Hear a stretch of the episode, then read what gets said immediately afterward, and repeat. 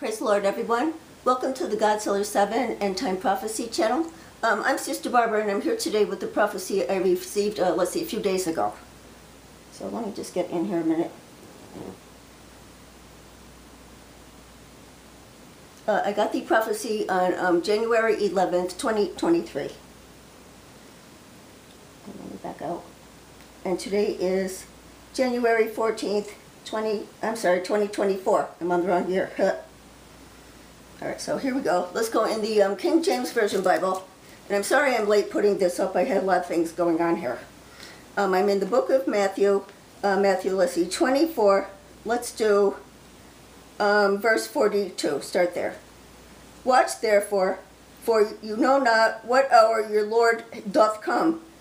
But know this, know this, that if the good man of the house had known in what watch the thief would, come, he would have watched, and would not have suffered his house to be broken up. Therefore, be ye also ready, for in such an hour as ye think not, the Son of Man cometh. Here's the Holy Spirit on me. Whoa. All right, here we go. Who then is a faithful and wise servant whom the Lord hath made ruler over his household, to give them meat in due season? Blessed is the servant whom the Lord, when he cometh, shall find doing so doing. Let me see. Da, da. All right, that's as far as I'm going to go. So you can kind of get an idea what this prophecy is. Um, January 11th, uh, 2024. I already have the Holy Spirit and I didn't even start it. The journey is finished. You stood strong against the enemy a powerful warrior wearing the full armor. You are exhausted from the battle. I stood with you. I am always with you. We walked through plague and pestilence together. You kept your faith as many of your good friends succumbed from the disease. You saw family and friends dying and suffering. Oh, I'm going to cry. The tyrant dictator prepares himself for his next position of power. And another experiment on the people. Do not be deceived. This has all been planned. The world elites and rich men are ready. The journey is finished, my loyal, faithful servants. I love you, my children. It's time to. This is the best part. It's time to come home and rest. Tribulation comes. How about that? Wow. Well, we could see we're in the season. We know he's coming. Um, look around at the headlines. That's what I do. I don't even read the articles anymore. so repent and be baptized in the name of Jesus. You will receive the gift of the Holy Spirit. Um, you can read about that in the book of Acts, Acts 2.38. And I just want to say this. This is fabulous. I saw how many people got baptized. Praise God. I, mean, I really get such a blessing when you guys mention that to me, really. Because sometimes I feel like I'm on here and nobody's listening. We love you guys. And I'm thanking you for everything you do for us. Um, thank you everyone that helps the uh, ministry financially uh, so we could help other people. Um, thank you everyone for the, um, the translations in the other languages. Um, thank you everyone for the, um, what am I missing? Uh, encouraging comments under the, now this is very encouraging. This, I want to go. Here's me, I want to go home. The journey is finished, my loyal, faithful servants. I love you, my children. It's time to come home and rest.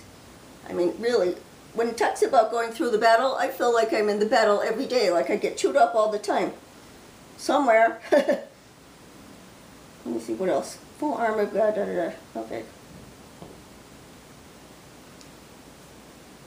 I mean, we know they're not finished with us. I hate to say it that way because I can't really say too much because I know um, I got to notice they're taking. I, I mentioned it sort of last time.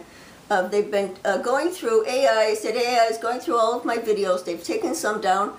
Um, so I have to be very careful what I say. I never thought in my entire life that I would be saying this, and you understand. So let's look at this more. Now, I have several prophecies out there on the tyrant dictator. And several ideas again uh, of who he is and what he's up to. So feel free to leave a comment, your opinion under there. All right, the next position of power and another experiment. All right, have to be careful here. so, I don't want to go off on a tangent here, but make sure you're prepared for whatever. Like right now, our river is going up, up, up, up. Um, we had rain every day. Uh, let's see, how many days did we have rain? I, I think just about every single day we had pouring monsoon rain. Have a plan. Have an emergency uh, emergency supplies on hand. Um, some uh, extra cash just in case things are out, power's out. We had our power off twice. Um, extra food, an emergency route out of town, especially if you live in some place maybe where roads flood and so on, you need to do that. Because I even pulled up the other day when we had all this rain, a whole bunch of roads around here were closed and they gave alternate routes. So you need to do this yourself. Don't depend on someone else. Because I know myself, I did that MapQuest years ago. It took me to the wrong, completely wrong. I'm waiting for my appointment, right? I end up in this, I want to say it looked like an abandoned brick building. So I called the doctor. I'm like, I'm sitting in your parking lot, but it doesn't seem like this is your office. I said, I'm on this street, da da da. No, we're not there. And the MapQuest took me there. How about that? So have another plan. Don't depend on your technology in your vehicle or your phone if you're trying to get away from something. Check it out yourself. Have a plan. All right, what else did I want to mention?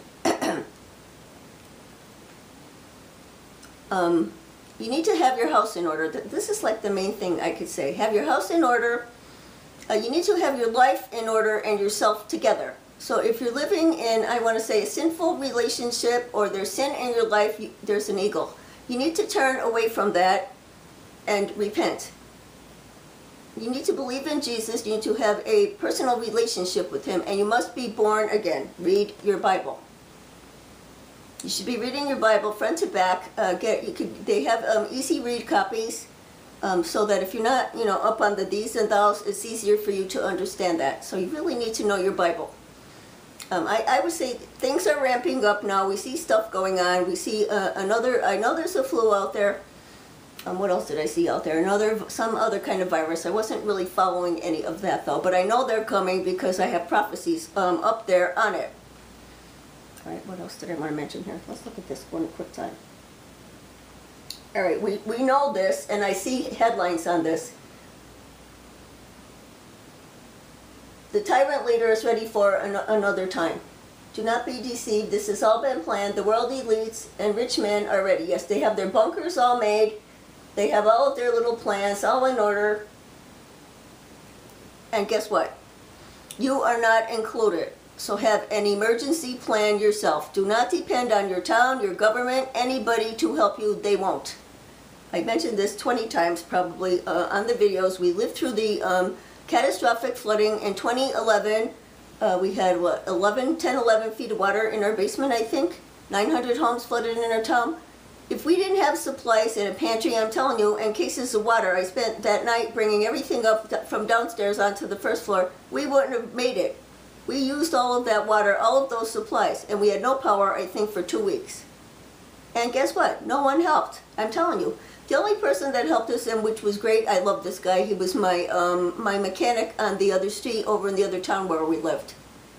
He made sure that, I don't know if it was the Salvation Army or the church, they brought us dinners and, and lunches every single day. What a great guy he is. Hi, Ron. I love you and I miss you. I miss my old town over there. All right, so I'm starting to go off on a tangent. Now, anytime you need prayer, just leave it under the videos because I usually go back through them and go on Facebook and just double check to make sure I didn't miss anybody. So if you leave them on the uh, YouTube channel, on the Facebook channels, and that's another thing. Make sure you're still subscribed. I'm still seeing people not subscribed or unsubscribed. Uh, hit the notification button. Like I wasn't on here for a little bit. I had I, I I'm so overwhelmed. I think I mentioned to all you guys. Uh, my son Joseph is home and he's doing fabulous. So I had a lot of uh, time to spend with him. And that was our little joke last night. Mom, I'm here with you on Saturday night. I love it. I do. I didn't see him in how long. So anyway, make sure you have a plan. Uh, make sure you're prepared for, how about this, the unexpected, like the power off. I got up to have my coffee the other day, and it was like seven o'clock in the morning, and I see PP and L calling me. I was like, why are they calling me? Well, we restored your your power. Here's me. I didn't even know the power was off until I looked, and all the lights were flashing on everything. So anyway, make sure you're uh, what do you call? You're prepared. I have a few uh, prayer requests out there. Of course, Brother Dan, he's still in, in really bad shape. Uh, my mom in the nursing home. Um, Patty, my friend Patty, yes, I saw your message. I'm praying that you, get better from the flu. Um, let's see who else. Uh, Jean, I saw your message about the cold. We're praying for you. Um, let's see. Karen, yes, we're still praying for you. Everybody that is on my prayer list, yes, you're still in our prayers. Don't think you're not. Um, what else? Um, did I cover everything? The prayer. Let's do a quick prayer. Uh, the prayer of Jabez. Um, God the Father in heaven, in the name of your Son, our Lord Jesus Christ, bless me indeed. Expand my territory. Keep evil and the devil away from me and my family. Let your hand be with me always, and please don't ever let me cause anyone harm or pain. In the name of Jesus Christ, I pray. God bless you all. We love you guys, and thank you for everything. Thank you for all the lovely cards I got, too. I think I forgot to mention that. Marisol, your card was gorgeous. All right. Please let me get over there. I'm waiting for the kids now. The kids are coming and bringing us food. Have a blessed and safe day. We love you guys. Come back again and visit. Make sure you're subscribed.